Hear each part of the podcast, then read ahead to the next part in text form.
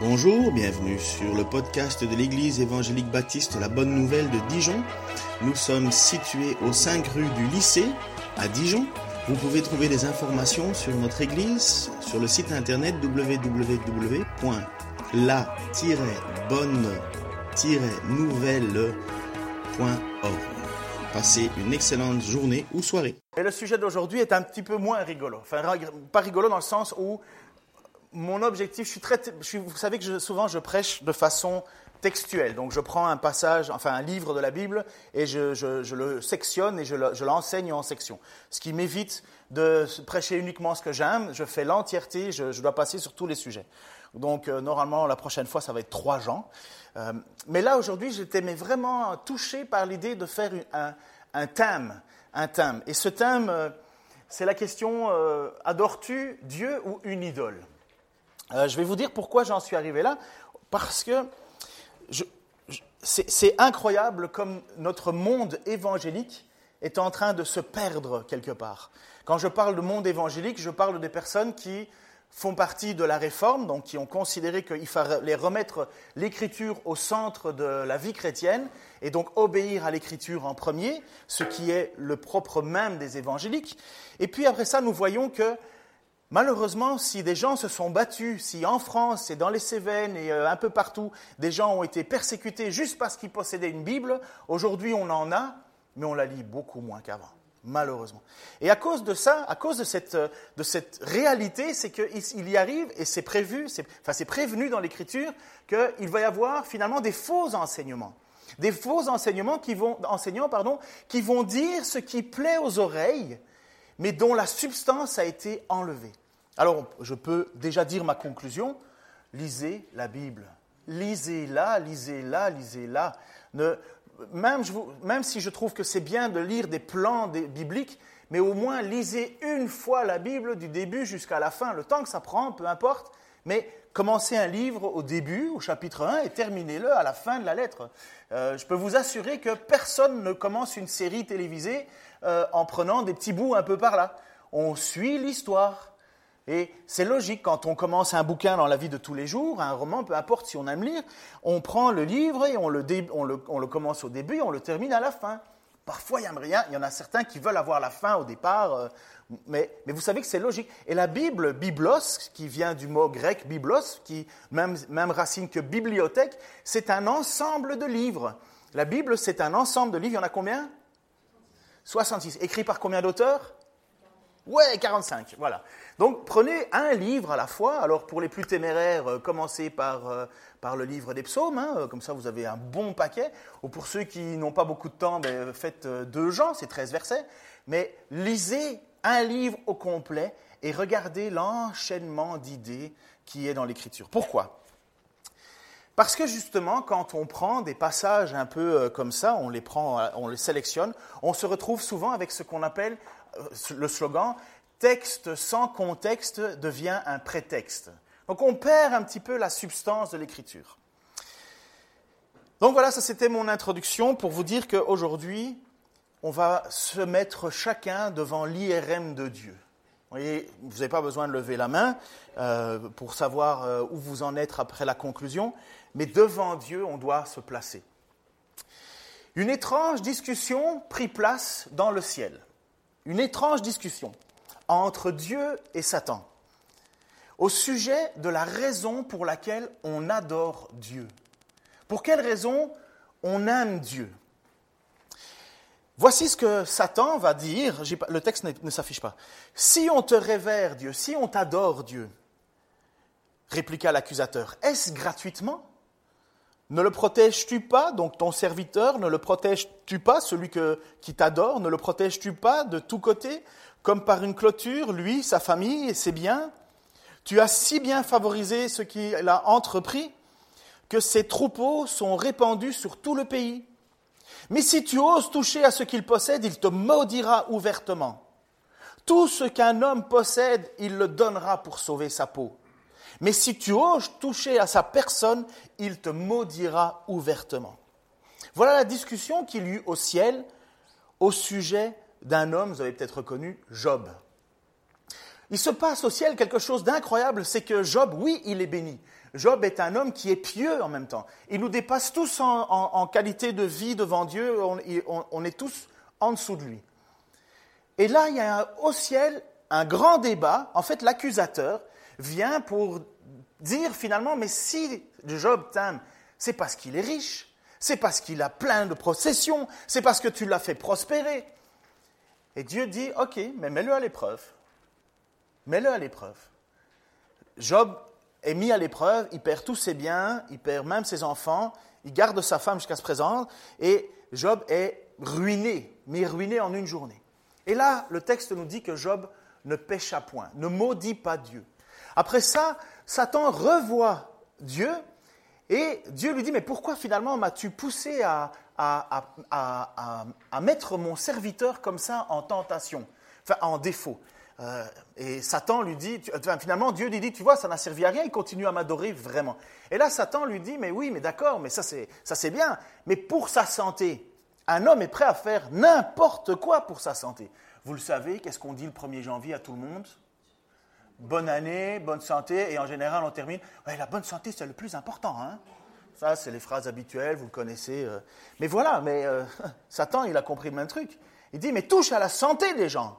Oh là, ils vont commencer à, douter, ils vont même te maudire. La femme de Job lui dit même à un certain moment, mais maudit Dieu et meurt. Donc autour de Job, il, est de plus en plus seul, seul avec sa souffrance, seul avec sa pauvreté. Et donc Job est en plus tout à fait malade. Euh, on le dit, le texte nous dit qu'il doit même se gratter avec des tessons de bouteille parce qu'il est plein de, de, pustules autour de lui. Et comble du malheur, même ses amis se mettent contre lui. Ses amis continue en lui disant, mais finalement, si tu es dans cet état-là, c'est parce que tu as péché. Si tu es dans cet état-là, c'est parce que forcément tu as dû faire quelque chose, parce que nous, nous connaissons bien Dieu.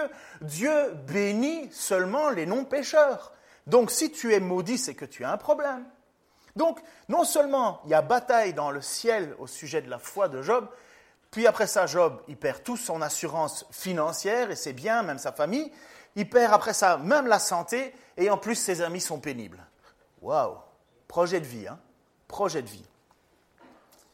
Mais Job a tenu bon.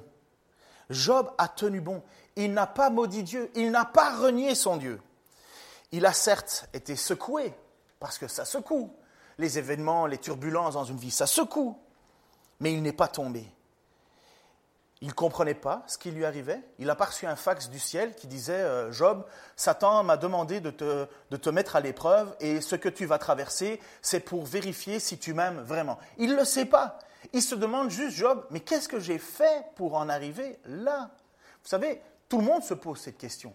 Mais qu'est-ce que j'en ai fait pour arriver là? Et à un certain moment, Job va même se poser la question oui, mais Dieu, est-ce que je compte pour toi?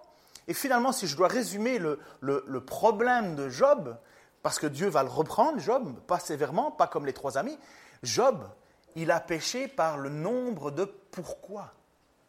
Pourquoi, pourquoi, pourquoi, mais pourquoi, mais pourquoi, mais pourquoi, mais pourquoi, mais pourquoi, mais pourquoi, mais pourquoi, mais pourquoi, mais pourquoi, mais pourquoi? Il y en a assez de pourquoi? Et a un certain moment, il y a Dieu qui va dire Hé Job, t'étais où quand j'ai créé la terre? Est-ce que je t'ai demandé un conseil? Est-ce que je t'ai demandé de comment j'allais faire? Finalement, Job, est-ce que tu n'es pas en train de me dire que je ne sais pas ce que je fais? Et c'est là où Job va dire cette phrase extraordinaire.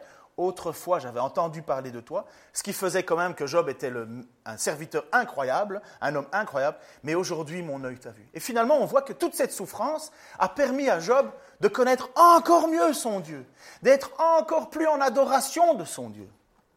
Ça va l'introduction? Parfait. Cette situation, elle me fait beaucoup réfléchir à plein de situations dans nos vies et finalement à me poser cette question, qu'est-ce qu'on adore? Pour quelle raison est-ce qu'on adore Dieu? Est-ce qu'on adore Dieu pour ce qu'il nous donne ou pour ce qu'il est? Parce que la souffrance, la difficulté, les épreuves dans la vie sont là dans un but clair, mettre notre foi à l'épreuve. Et ça n'a jamais fait peur à Dieu de mettre notre foi à l'épreuve. Parce qu'une fausse foi ne sauve pas. Une fausse relation avec Dieu ne sauve pas. Et toute la Bible nous montre, enfin beaucoup de passages dans la Bible nous montrent que finalement, nous adorons l'action de Dieu, nous adorons la présence de Dieu qui nous bénit, et nous en allons même jusqu'à faire n'importe quoi pour en arriver là.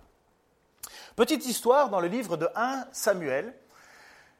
Je, vous montre cette petite image. En fait, c'est le coffre de l'Alliance. Il faut que je dise, avant que je commence, reviens en arrière, sinon ça va aller trop vite. Le coffre de l'Alliance, c'est un coffre que Dieu a demandé qu'on fabrique, dans lequel se trouvent placées les deux tables de la loi. Vous savez qu'il y a les tables de la loi qui ont été données par Dieu à Moïse, gravées par le doigt même de Dieu il y a dans ce, dans ce coffre de l'Alliance le bâton d'Aaron. Vous savez, ce fameux bâton avec lequel euh, on le levait, en même temps il a, il a été jeté devant euh, Pharaon, ce bâton s'est transformé en serpent, enfin toutes ces choses-là. Donc il, il, symbolisait quelque part une autorité. Et alors il y avait la manne. La manne, pour ceux qui ne savent pas trop ce que c'est, c'est une espèce de farine que Dieu a envoyée pendant 40 ans dans le désert. Il la faisait pleuvoir chaque jour chaque jour, la manne tombait du ciel et des cailles, il y avait des cailles. Donc euh, la manne servait à faire les galettes et les cailles servaient à être euh, mangées, bien entendu. C'est, pas beaucoup une caille. Hein. mais, euh, mais bref, Dieu donnait cela chaque jour. Chaque jour, la manne était là. C'était le moyen que Dieu avait fait en sorte de faire subsister son peuple. oui, son peuple, dans le désert. Donc dans ce coffre de l'Alliance, qui doit plus ou moins ressembler à ça, il y avait ces trois, choses. Et dans le coffre de l'Alliance, je ne sais pas si tu peux mettre quand même l'autre image, s'il te plaît? Vous voyez, il y a deux chérubins en or qui avaient été euh, taillés, enfin fabriqués. Et quand Moïse était dans le, temple, à l'époque c'était une tente, et qu'il allait parler avec Dieu, le texte nous dit, un texte nous dit qu'il entendait la voix de Dieu entre les deux chérubins. Donc euh, ce coffre de l'alliance manifestait la présence de Dieu sur terre. Voilà, on est quelques années plus tard, on a maintenant un roi, on a le roi Saül, et il y a une guerre qui éclate avec les Philistins. En ce temps-là, les Philistins se rassemblèrent pour faire la guerre à Israël. Et les Israélites se mirent en campagne pour les affronter. Ils dressèrent leur camp près de et ben et les Philistins établirent leur camp à Aphek. Les Philistins se rangèrent en ordre de bataille pour affronter les Israélites. Le combat s'amplifia les Philistins défirent les Israélites et tuèrent dans leur rang environ 4000 hommes sur le champ de bataille. Lorsque le peuple regagna le camp, les responsables d'Israël se demandèrent pourquoi l'Éternel nous a-t-il fait battre aujourd'hui par les Philistins. Allons chercher le coffre de l'alliance de l'Éternel à Silo et ramenons-le au milieu de nous pour qu'il nous délivre de nos ennemis. Ouh, la bonne idée, soi-disant. On envoya donc des gens à Silo et ils se mit, ils en ramenèrent le coffre de l'alliance de l'Éternel, le Seigneur des armées célestes qui trône entre le chérubin. Les deux fils d'Élie, Ophni et Phineas, qui sont de très mauvais prêtres en plus, accompagnèrent le coffre de l'alliance de Dieu. Dès que le coffre arriva au camp, tous les Israélites poussèrent de si grands cris de joie que la terre en fut étranglée. Vous imaginez, hein, ils sont heureux. Hein. Dieu est là. Ouais. Pourquoi? Parce qu'ils s'imaginent qu'ils vont gagner. En, attendant ces, en entendant ces acclamations, les Philistins se demandèrent mais ce que signifiaient ces grands, pardon, ces grands cris des Hébreux? Ils apprirent que le coffre de l'Éternel était arrivé au camp. Alors ils prirent peur. Donc vous avez d'un côté les Israélites qui sont super joyeux, méga joyeux, et de l'autre côté les Philistins qui sont méga trouillards au point qu'ils se disaient entre eux, Dieu est venu dans le camp des Hébreux, et ils ajoutaient, Malheur à nous. Il n'en était pas ainsi auparavant, malheur à nous, qui nous délivrera de, ce Dieu, de ces dieux puissants? Ce sont ces dieux-là qui ont infligé toutes sortes de coups aux Égyptiens dans le désert, dont même les Philistins savent comment euh, Dieu a libéré le peuple du Pharaon. Philistins, soyez forts, soyez des hommes, sinon vous deviendrez les esclaves des Hébreux comme ils ont été les vôtres. Soyez donc des hommes et combattez. Les Philistins livrèrent bataille et Israël fut vaincu. Chacun s'enfuit sous sa tente et se fout une lourde défaite. Israël perdit 30 000 hommes. Le coffre de Dieu fut pris par les Philistins. Les deux fils d'Élie, Ophni et Pénéas, moururent. Vous imaginez la claque? Vous avez vu la différence entre les cris de joie parce que le coffre de l'alliance est là, on va gagner, on va gagner, Dieu est là, une acclamation terrible, et au bout de la journée, 30 000 morts, défaites. Les deux prêtres, et alors tant mieux pour eux parce qu'ils étaient vraiment pas bons, deux prêtres meurent et c'est la débandade. Voilà des personnes qui ont idoler Dieu. Ils pensent que Dieu se travaille dans, dans un coffre. Ils pensent que Dieu, c'est une amulette. Ils pensent que la présence de Dieu seul suffit pour que les autres meurent. Est-ce qu'il suffit de dire Seigneur, Seigneur? Honnêtement, mais mettez-vous à leur place. Des cris de joie, mais si puissants que même le peuple en face a la trouille. Et quelques heures plus tard, 30 000 hommes meurent. Ils avaient placé leur confiance où? Est-ce qu'il n'y avait pas un problème là entre les Israélites et Dieu? Dieu qui permet que son coffre soit capturé par des Philistins. Bon, l'histoire, je vous encourage à lire l'histoire de 1 et 2 Samuel. Euh, Dieu ne se laisse pas faire, bien entendu, mais là, Dieu n'a pas dit un mot. Il n'a pas bougé. Ça doit servir de leçon. Le coffre de l'Alliance, comme je vous ai dit, était le symbole de la présence de Dieu sur terre. Mais ça n'a pas suffi. Ça n'a pas suffi. Il y a eu un jour Jésus qui a eu un entretien avec un vieil homme. je vais directement vous dire qui c'est, il s'agit de Nicodème.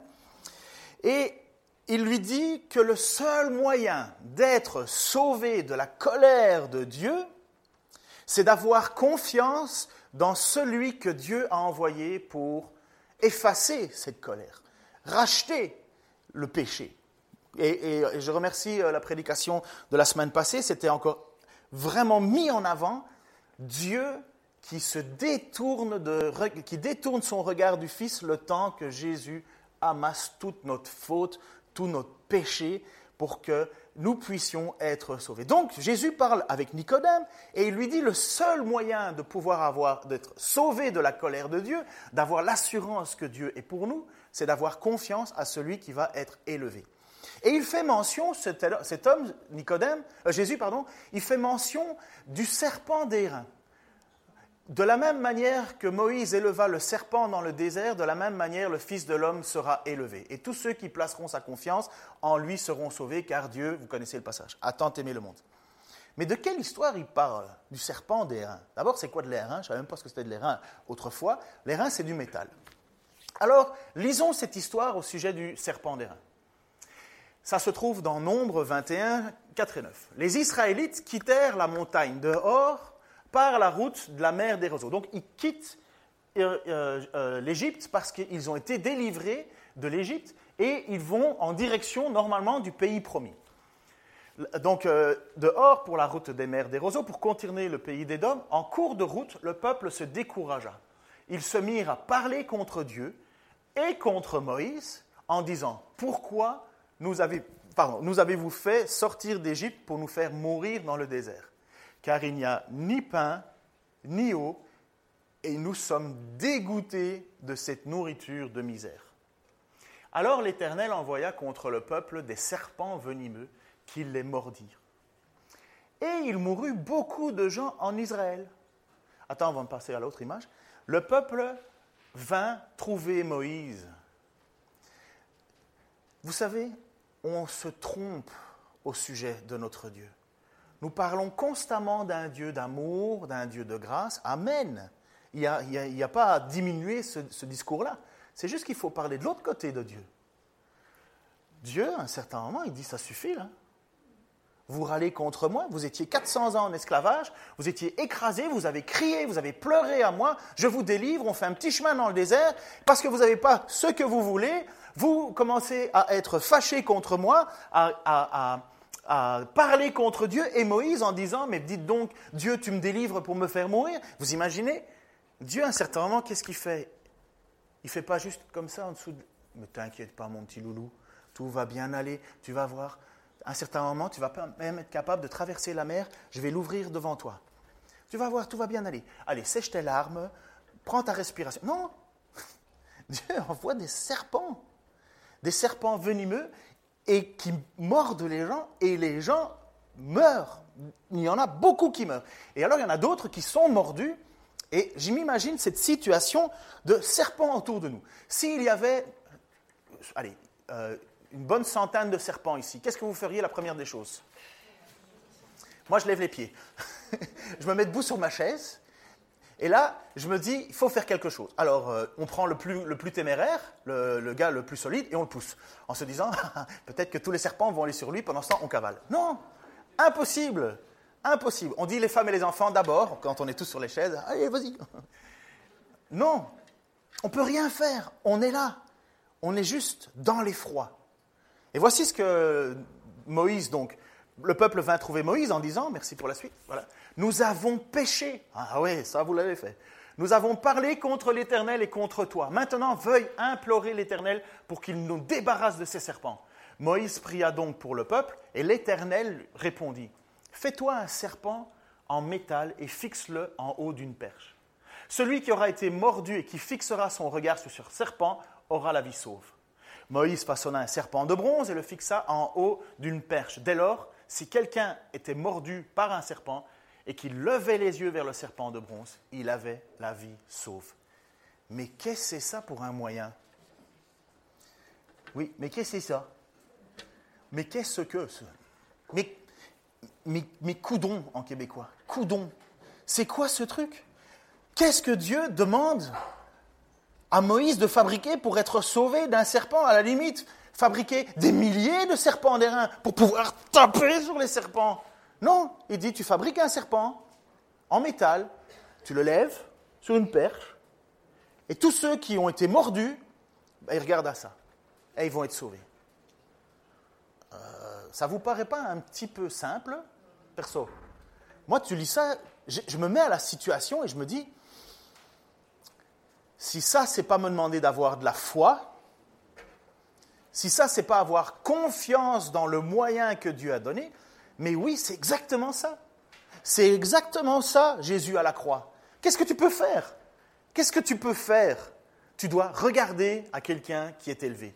Qu'est-ce que tu peux faire au milieu des serpents autour de toi? Tu regardes à un serpent que Dieu a dit, c'est le moyen que j'utilise. C'est ça la foi. C'est la certitude que ce que Dieu a dit, il faut y obéir. Il n'y a pas d'autre moyen à l'époque pour que le peuple soit sauvé que de regarder ce morceau de métal. Ça, c'est l'essence même de la foi. Si Dieu l'a dit, on obéit. Je fais confiance. C'est Dieu qui parle, j'obéis. Alors, on se dit, magnifique, n'est-ce pas? Vous vous dites, magnifique. Et pour ceux qui regardent la télé, vous dites, magnifique. Mais ce n'est pas si magnifique que ça, malheureusement. Parce que regardez ce qui se passe. Ça se trouve dans 2 Rois, chapitre 18, 1 à 4, et c'est l'histoire du règne du, euh, de Ézéchias, et qui fait des réformes. La troisième année du règne d'Osée, fils d'Éla, roi d'Israël, Ézéchias, fils d'Ahaz, roi de Juda, devint roi. Il était âgé de 25 ans à son avènement et il régna 29 ans à Jérusalem. Sa mère s'appelait Abi, et elle était fille de Zacharie. Il fit ce que l'Éternel considère comme juste. Oh, comme la génération des 25 ans, là, vous avez énormément de possibilités devant vous. Il fit ce que l'Éternel considère comme juste, en tout point, comme l'avait fait son ancêtre David. Il fit disparaître les hauts lieux, les lieux de culte, de divination, d'adoration euh, qui, ne, qui ne sont pas dirigés vers Dieu. Briser les stèles des idoles, couper les pieux sacrés de la déesse Asherah il fit tout mettre en pièces et le serpent de bronze que Moïse avait fabriqué, car jusqu'à cette époque-là, les Israélites faisaient brûler des parfums pour lui et l'appelaient Nehushtan, serpent métal, Nehushtan. Donc vous voyez, de nouveau, Dieu donne un moyen d'être sauvé de sa colère, et quelques années plus tard, les gens idolâtrent un serpent en métal. Ils font brûler des parfums devant ce serpent en métal. Ah oui, c'est Dieu qui l'a donné. Ah, bénissons ce, morceau de métal. Regardez, c'est la présence de Dieu envers nous. Voyez de nouveau? Dieu demande de marcher par la foi et l'homme marche par superstition, idolâtrie. C'était un moyen de grâce, c'était un moyen d'être sauvé, c'était un moyen de, que, Dieu voulait attirer les hommes à lui par la foi seulement, et l'homme en a fait un culte d'adoration. Alors là, ça va, on peut dire à la limite que nous, dans nos maisons, nous n'avons pas des, reliques, des ci, des là, euh, on a fait table rase de tout ça. Oui, d'accord. Mais il existe une idolâtrie, malheureusement, bien plus pernicieuse aujourd'hui. Celle d'idolâtrer Jésus. On idolâtre Jésus, on idolâtre Dieu. Ce n'est pas étonnant. Écoutez ce que Jésus a dit en Matthieu 7, 21, 23. Donc euh, il parle des temps futurs et il dit, pour entrer dans le royaume des cieux, il ne suffit pas de me dire, Seigneur, Seigneur, il faut accomplir la volonté de mon Père céleste. Au jour du jugement, nombreux sont ceux qui me diront, Seigneur, Seigneur, nous avons prophétisé en ton nom, nous avons chassé des démons en ton nom, nous avons fait beaucoup de miracles en ton nom. Et je leur déclarerai, je ne vous ai jamais connu, allez-vous-en, vous qui pratiquez le mal. Comme vous le voyez, apparemment, ils idolâtrent Jésus. Ils utilisent le nom du Seigneur. Mais Jésus leur dit qu'ils font deux choses. Premièrement, Jésus leur dit, je ne vous connais pas. Et deuxièmement, vous faites le mal. Je ne vous connais pas, vous faites le mal. Et pourtant, ces gens prophétisent en son nom, font des miracles en son nom, chasse des démons en son nom. Et Jésus dit, vous faites le mal. Apparemment, il y a un énorme problème. Et là, on est dans le Nouveau Testament. Et ça, ce sont des paroles que Jésus nous dit pour les temps futurs. Pour tous ceux qui viendront à Jésus au jour du jugement. Puisque c'est bien là l'idée. Ils viendront euh, euh, au jour du jugement. Nombreux sont ceux qui me diront. Vous comprenez pourquoi je parle d'un IRM spirituel dans notre vie? Est-ce qu'on aura utilisé le mot Seigneur, Seigneur plus d'une fois et que Jésus nous dira, mais je ne te connais pas, je ne sais pas qui tu es exactement Bien sûr, quand Jésus dit qu'il ne connaît pas, il connaît très bien. Il dit, je ne vis pas en toi, moi. tu ne m'appartiens pas et apparemment, je ne suis pas en toi. Je vais vous montrer cette histoire justement de c'est quoi cette notion de vivre en nous. Mais d'abord, écoutons ce que Pierre va nous raconter dans le livre des actes au sujet d'un homme qui vit exactement ça. Livre des actes, chapitre 8, versets 9 à 17. Donc nous avons, nous avons la première fois que les Samaritains vont entendre l'Évangile. Les Samaritains, c'est un peuple qui est entre les Juifs et les non-Juifs. Euh, ils, adorent, euh, ils adorent sur une montagne, je crois que c'est Abraham, je crois que c'est la montagne. attends, je me trompe. C'est la, le mont Garizim, mais c'était Abraham qui avait aimé, je ne sais plus. En tout cas, ils adorent un Dieu sur le mont Garizim, et Jésus avait discuté avec cette Samaritaine, vous vous souvenez, et Jésus lui avait dit, à un certain moment, ce n'est plus ni à Jérusalem, ni sur ce mont que l'on adorera Dieu, mais c'est en esprit et en vérité. Je ne sais plus qui est à l'origine du Samaritain, j'ai oublié. Mais voici, or, depuis quelque temps, un homme nommé Simon était établi dans la ville et exerçait la magie. Il émerveillait le peuple de Samarie et prétendait être un grand personnage. Toute la population, du plus petit jusqu'au plus grand, lui accordait une grande attention. Cet homme, disait-il, est la puissance même de Dieu, celle qu'on appelle la grande puissance.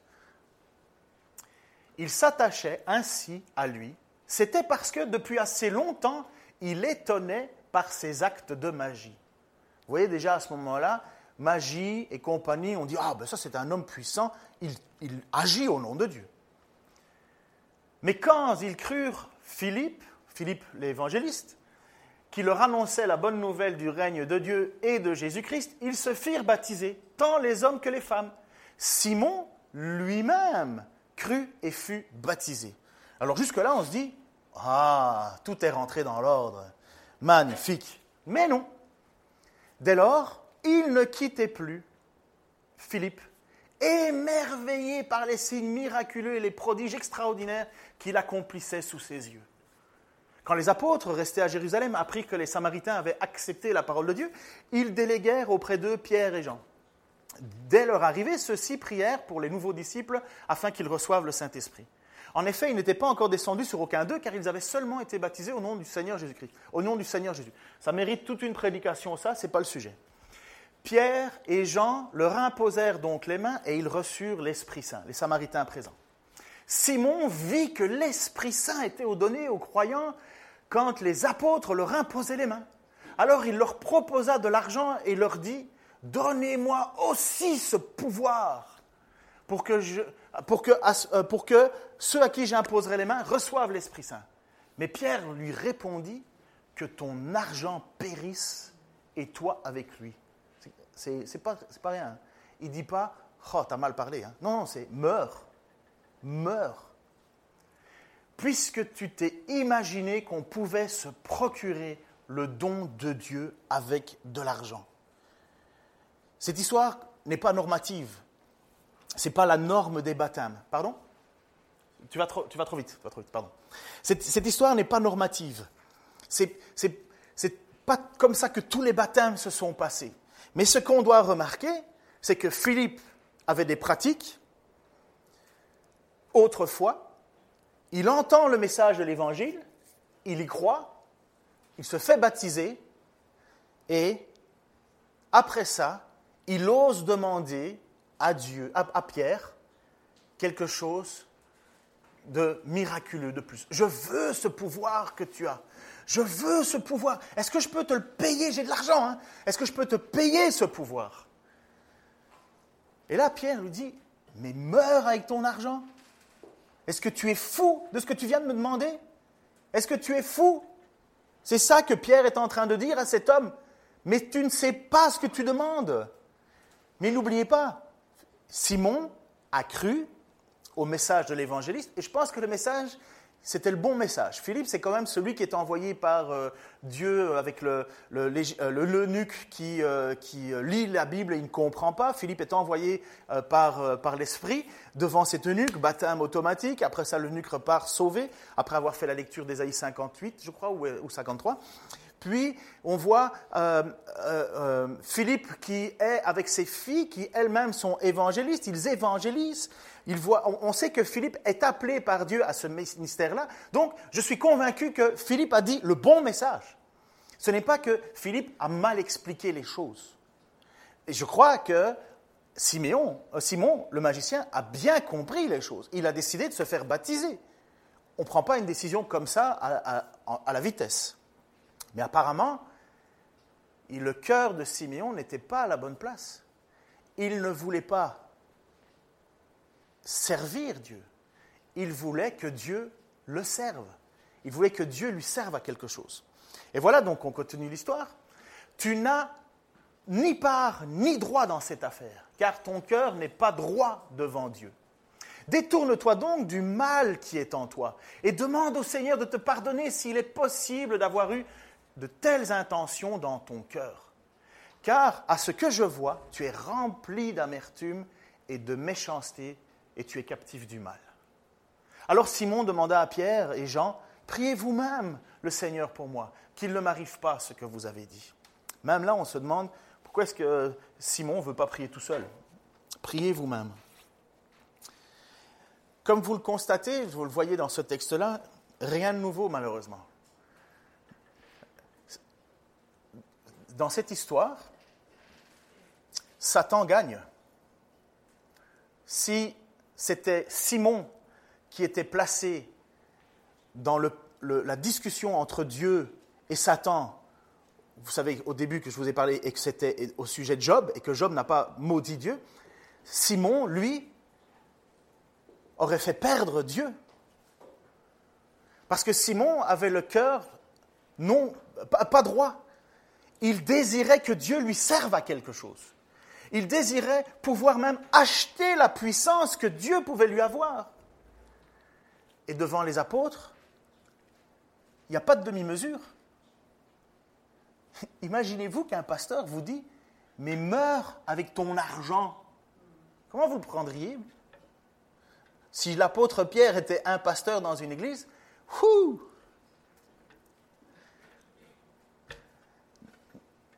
Mais qu'est-ce qui se passe avec Simon? Il croit qu'il est sauvé. Il croit qu'il est sauvé. Il croit que c'est fait parce qu'il a fait une prière, parce qu'il s'est fait baptiser, emballé, c'est pesé. voilà la mentalité. Et lorsqu'il est face aux apôtres, les apôtres qui ont reçu ce don leur dit, tu n'es pas droit devant Dieu. Tu n'es pas droit devant Dieu. Demande au Seigneur de te pardonner, s'il est possible, d'avoir eu de telles intentions dans ton cœur, car je vois que tu es rempli d'amertume et de méchanceté, tu es captif du mal, ce qui est en général un signe de non-conversion. Euh, la conversion, ce n'est pas une phrase dite à un moment, la conversion, c'est un changement de cœur. Euh, tu l'avais dit en hébreu, c'était quoi? Chouf Non, pas chouf, non. Chouve, comme l'avait prêché euh, Geoffrey. Chouve, changement, changement. Comme dit l'Écriture, un chien retournerait à ses vomissures ou dans... Enfin, il y a bien des raisons de vous le dire. Mais voilà, quelqu'un qui est lisse ou paraît lisse aux yeux des autres en disant et, Simon, finalement, est-ce qu'il est sauvé? Ah oui, il s'est fait baptiser. Hein. Ah, vous étiez là? Oui, j'étais là. Et quand Pierre et Jean arrivent, ce n'est pas le cas. Pourquoi? Parce que Simon désirait une puissance. Combien de fois je n'entends pas des prédications, j'écoute beaucoup de prédications sur Internet, où le mot puissance revient. Le peuple chrétien est un peuple de puissance et vous allez arracher la puissance, et vous allez recevoir une puissance. Et on entend toujours le mot puissance. Finalement, moi j'ai l'impression que Superman à côté, c'est un rigolo. Et le peuple chrétien est convaincu d'être investi d'une puissance qui nous permet d'accomplir des choses extraordinaires. Alors oui et non. Oui et non. Quelle est l'orientation de notre cœur? Voilà la question. Voilà la question. La plus grande puissance que Job a manifestée, c'est celle d'avoir tenu dans l'épreuve. Lorsque Paul écrit à l'église de Corinthe, dans l'épître de Corinthe, 1 Corinthien, il dit et il parle à ses responsables d'église qui dit Ah, mais vous régnez, vous maintenant Parce que les responsables d'église de Corinthe se prennent pour des super puissants.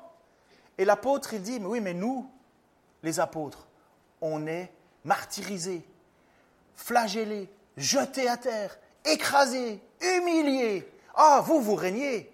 Nous, on lutte. Et mes amis, une vie chrétienne sans lutte n'est pas une vie chrétienne. Une foi qui n'est pas éprouvée ne vaut rien. Ne vaut rien. C'est le propre même de la foi d'être mise à mal, non pas uniquement par Satan. Bien sûr, Satan veut vous faire douter de, la confiance en Jésus-Christ, que c'est bien le seul moyen. Il veut vous faire douter de tant et tant de choses. Mais Dieu aussi utilise les épreuves pour mettre notre foi, pour, la purifier. Pour ceux qui ont fait euh, l'étude euh, biblique euh, romain avec nous la semaine passée, ils l'ont vu qu'une foi éprouvée est une foi qui est plus forte, plus grandissante. Et lorsque l'on traverse les épreuves, lorsqu'on traverse les difficultés, lorsqu'on traverse cette période de mais pourquoi Seigneur? Pourquoi il m'arrive? Mais qu'on n'en vient pas à renier. Eh bien, notre foi, elle est plus solide. Et les petites choses qui, nous, qui étaient difficiles à assumer au début, eh bien, on a beaucoup plus facile après. Mais ça n'existe pas.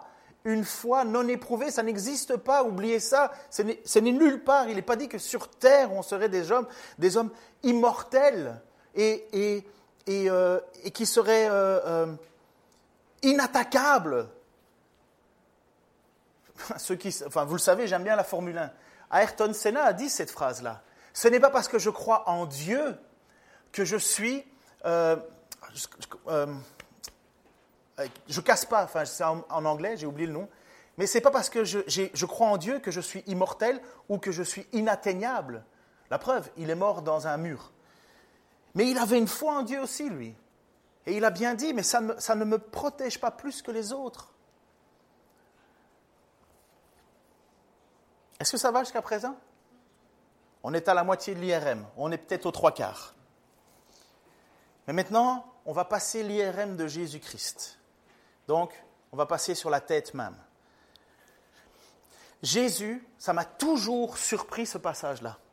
Mais Jésus va passer un IRM à tout un peuple, à toute une, foule. et, beaucoup. Jésus fait un miracle, un, de, plus, bien entendu, puisque c'est le propre de Jésus-Christ de prouver qu'il est fils de Dieu. C'est ce que Nicodème. Personne ne peut venir de Dieu s'il n'accomplissait pas des, miracles comme tu le fais. C'est ce que Nicodème euh, utilise en, en entrée avec Jésus. Et voici ce qui se passe dans chapitre 6, 25 à 29 de Jean.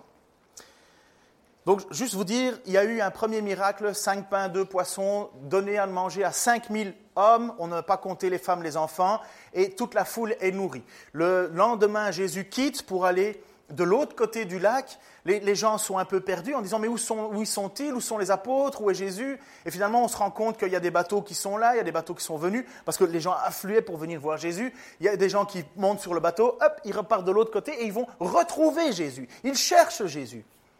Jésus leur répondit, vraiment, je l'assure, si vous me cherchez, ce n'est pas parce que vous avez compris le sens de mes signes miraculeux.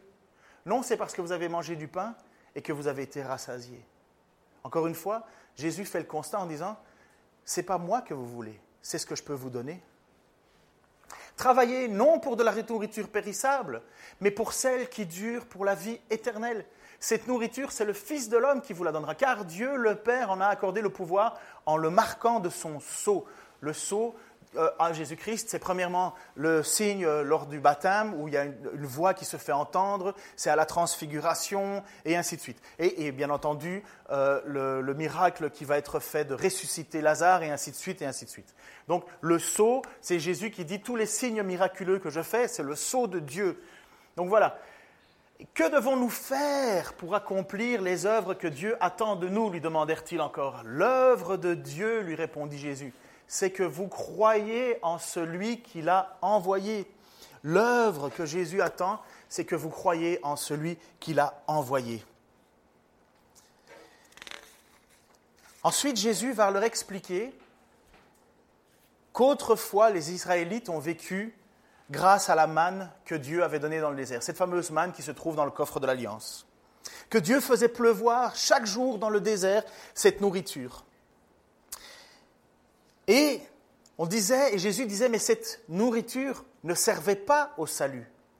Elle servait juste à vivre un jour de plus. Mais ce n'était pas ça le salut. Et Jésus leur dit et leur parle que finalement, nous devons boire et nous devons manger du Jésus. Jésus va dire, celui qui ne mange pas mon corps, qui est une vraie nourriture, n'entrera pas dans le royaume. Celui qui ne boit pas mon sang, qui est une vraie boisson, n'entrera pas dans le royaume. Et là, les gens se disent, wow, wow, wow, wow de quoi tu nous parles On est proche du cannibalisme là. Jésus va leur dire que c'est lui le pain qui vient du ciel, c'est lui la manne, c'est lui ce que nous avons besoin. L'homme ne se nourrira pas de pain seulement, mais de toute parole qui vient de la bouche de Dieu. Voilà ce que Jésus déclare à toutes ces foules qui sont là devant lui, qui veulent quoi? Du miracle Du miracle Donne-nous du miracle Wow, Jésus, on t'aime, on veut du miracle. Et Jésus leur dit, si je ne vis pas en vous, si je ne vis pas en vous, je ne vous connais pas. Je ne vous connais pas. Et regardez le texte. C'est moi qui suis le pain vivant descendu du ciel. Si quelqu'un mange de ce pain-là, il vivra éternellement. Le pain que je donnerai pour que le monde vive, c'est mon propre corps. À ces mots, les Juifs se mirent à discuter vivement entre eux en disant, mais, comment cet homme pourrait-il nous donner son corps à manger? Alors Jésus leur dit, oui, vraiment, je vous l'assure. Si vous ne mangez pas la chair du Fils de l'homme, et si vous ne buvez pas son sang, vous n'aurez point la vie en vous. Ah, celui qui se nourrit de ma chair et qui boit mon sang a la vie éternelle. Et moi, je le ressusciterai au dernier jour. Car ma chair est vraiment une nourriture et mon sang est vraiment un breuvage. Celui qui mange ma chair et boit mon sang demeure en moi et moi je demeure en lui. Le Père qui m'a envoyé a la vie en lui-même et c'est lui qui me fait vivre. Ainsi, celui qui se nourrit de moi, lui aussi par moi, euh, vivra lui aussi par moi. C'est ici le pain descendu du ciel. Il n'est pas comme celui que vos ancêtres ont mangé. Eux, ils sont morts. Mais celui qui mange ce pain-ci vivra pour toujours. Voilà ce que déclara Jésus lorsqu'il enseigna dans la synagogue de Capernaum. Après l'avoir entendu, plusieurs de ses disciples, disciples, ce n'est pas encore les apôtres, disciples, c'est comme un, un, élève dans une classe d'école. C'est quelqu'un qui écoute un enseignant, mais ce n'est pas un apôtre, un disciple. Après avoir entendu plusieurs de ses disciples dire ce langage est bien difficile à accepter, qui peut continuer à l'écouter? Jésus savait fort bien quel murmure ces paroles avaient soulevé parmi eux. C'est pourquoi il leur dit, Cela vous choque-t-il? Cela vous choque-t-il? Et si vous voyez le Fils de l'homme remonter là où il était auparavant C'est l'Esprit qui donne la vie. L'homme n'aboutit à rien par lui-même. Les paroles que je vous ai dites sont esprit et vie. Hélas, il y en a parmi vous qui ne croient pas. En effet, le texte dit, dès le début, Jésus savait quels étaient ceux qui ne croiraient pas et quels étaient celui qui allait le trahir. Il parlait de Judas à ce moment-là. Aussi, ajouta-t-il, c'est bien pour cela que je vous ai dit, personne ne peut venir à moi si ce n'allait lui accorder par le Père. À partir de ce moment-là, beaucoup de ses disciples l'abandonnèrent et cessèrent de l'accompagner. Ils ont raté l'IRM. Ils ont raté le test. Alors Jésus, se tournant vers les douze, et mettez-vous à la place d'un des douze, peut-être pas Judas. Alors Jésus, se tournant vers les douze, leur demanda, Et vous, vous voulez aussi partir? Mais Simon-Pierre lui répondit, Mais Seigneur, vers qui irions-nous? Tu as les paroles de la vie éternelle. Nous, nous avons mis toute notre confiance en toi et nous savons que tu es le Saint, l'envoyé de Dieu. Mais mes amis, comment tu passes l'IRM de Dieu?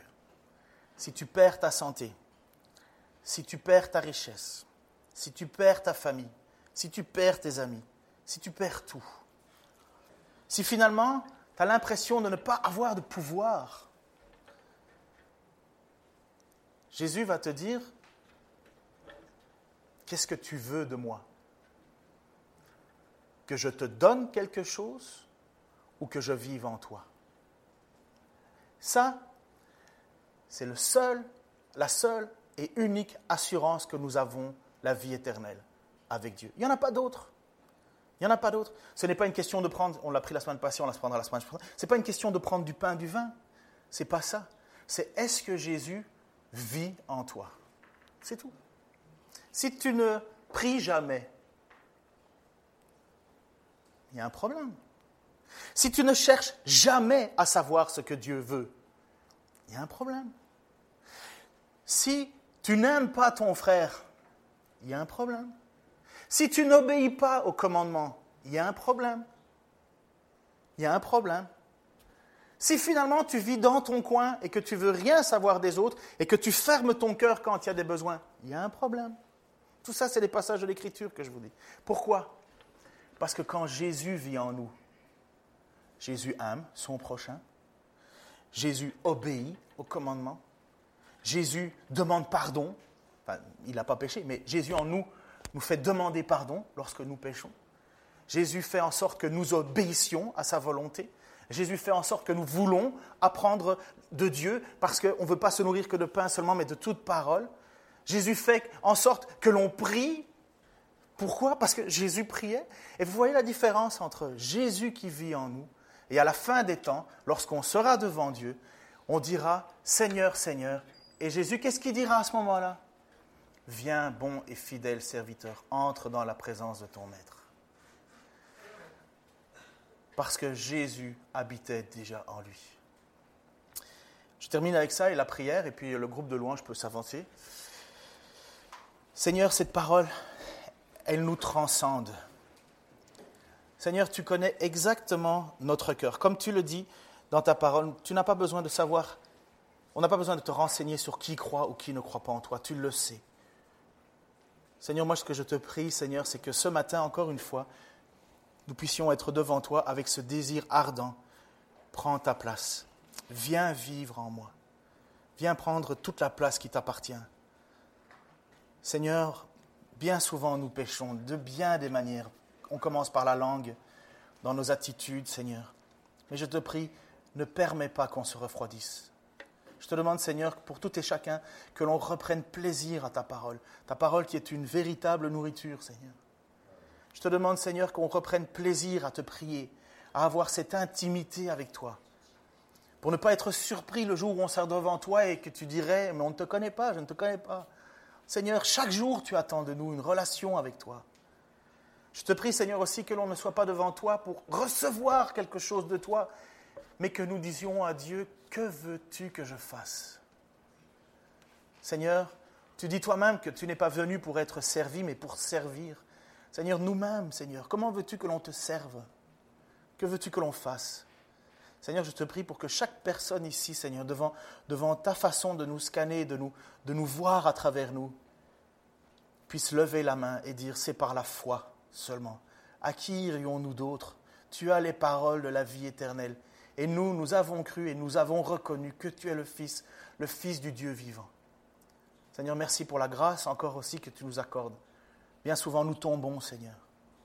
Mais ce n'est pas parce que nous sommes infidèles que toi, tu le serais. Non, tu es fidèle à tes paroles. Je te prie que tu fasses grandir, Seigneur, notre foi à travers des épreuves, à travers des difficultés. Parce que nous savons, Seigneur, et tu nous l'as dit, que tu ne nous abandonnerais pas et que tu seras avec nous jusqu'à la fin du monde. Dans le nom de Jésus-Christ. Amen.